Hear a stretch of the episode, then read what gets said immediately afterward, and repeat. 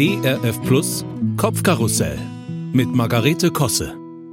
Dauerberieselung ist sowohl ein komisches Wort als auch ein schwieriges Thema, oder? Ich weiß nämlich schon gar nicht mehr, ab wann sich diese Selbstverständlichkeit eingeschlichen hat. Eben, dass man morgens, mittags, abends und sowieso zwischendurch immer mal wieder schnell aufs Handy guckt. Dass der Laptop dauerhaft angeschaltet ist. Und dass abends jeder für sich irgendwo mit Kopfhörern rumsitzt, um eine Doku oder Serie seiner Wahl zu verfolgen.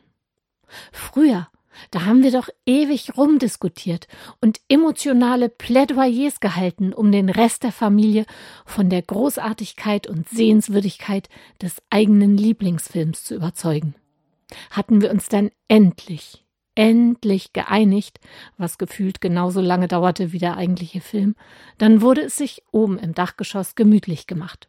Chips und Mikrowellenpopcorn bereitgestellt, dazu ein Kaltgetränk der Wahl, ja, und dann Film ab.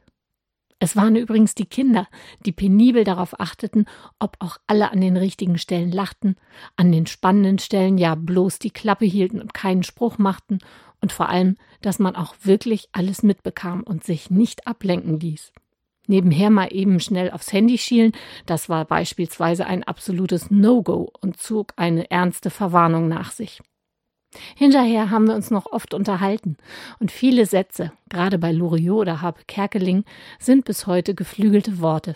Ich sage nur, so kann ich nicht arbeiten oder mein Name ist Lose, ich kaufe hier ein.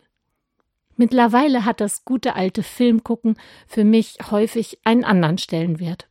Es ist nichts Besonderes mehr. Man kann es ja immer und überall. Und wo ist überhaupt der Ausknopf? Wenn ich früher den Fernseher mit Hilfe unserer dicken Fernbedienung abgeschaltet hatte, dann sagte unser Jüngster immer voller Pathos Zu Ende. Wenn ich mir dagegen jetzt allein etwas ansehe, Immer am Laptop übrigens, denn es ist mir viel zu umständlich, erst oben den Fernseher zu verstöpseln. Dann werden mir im Abspann sofort weitere interessante Sachen vorgeschlagen. Dokus, die zum Film passen, ähnliches, aber als Serie und so weiter. Und so kommt es, dass Margarete sich vom Hölzchen aufs Stöckchen seppt, um sich dann irgendwann sehr zu wundern, wie spät es plötzlich ist. Von wegen zu Ende.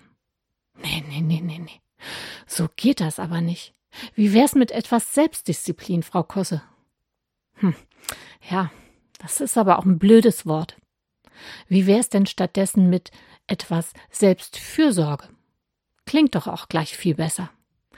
Angenehmer.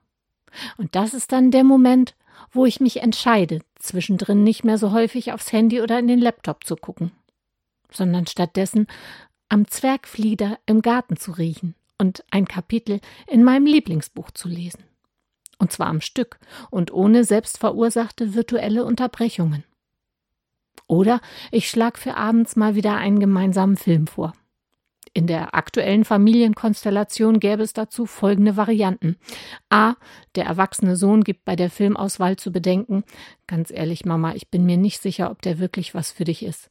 Oder B. Der Gatte schlägt eine niederländische Dokumentation vor, die Kunstrestauratoren bei ihrer täglichen Arbeit begleitet. Leute, da bin ich raus. Lieber noch eine Runde am Flieder schnuppern. Filmabende werden ja auch überbewertet. Und überhaupt, so kann ich nett arbeiten.